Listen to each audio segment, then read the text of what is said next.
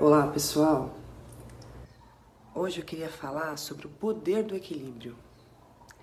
Na dúvida entre o caminho da direita e o caminho da esquerda, escolha o caminho do meio. Certamente vai ser a melhor escolha, a escolha mais equilibrada. Um dos maiores desafios da vida é a gente encontrar o equilíbrio que funcione pra gente. Porque o equilíbrio é assim, ele funciona de maneira diferente em cada um de nós. Que tipo de pessoa eu quero ser? Ou que tipo de pessoa eu devo ser?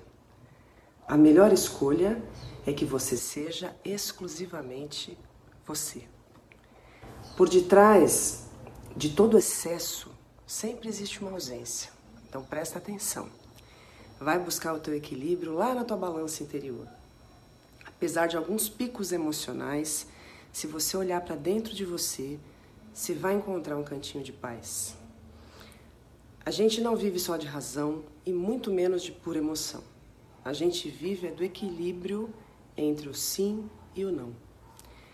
Tudo que é demais enjoa, tudo que é de menos enfraquece. Então vamos começar a dosar as nossas atitudes é que nem receita de bolo. A gente vai fazendo, testando, experimentando, repetindo, até encontrar a receita perfeita. Aí a gente não erra mais. O mundo está precisando, né?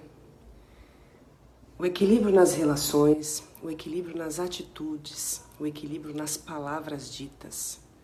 O equilíbrio traz harmonia.